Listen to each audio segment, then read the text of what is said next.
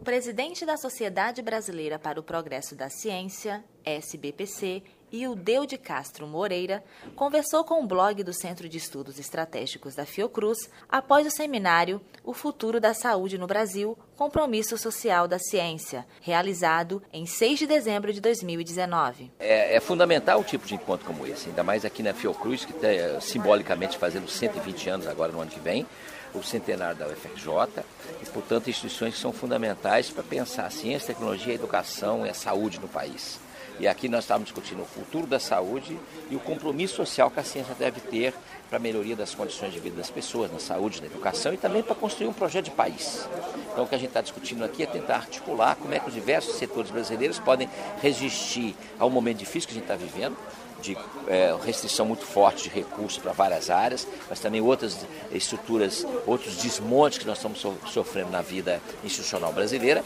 mas também pensar para frente, pensar como é que a gente pode coletivamente construir um projeto de país que seja sustentável, que tenha educação, saúde melhoria de qualidade de vida das pessoas e respeito também ao meio ambiente, que é uma questão fundamental que está em causa no momento.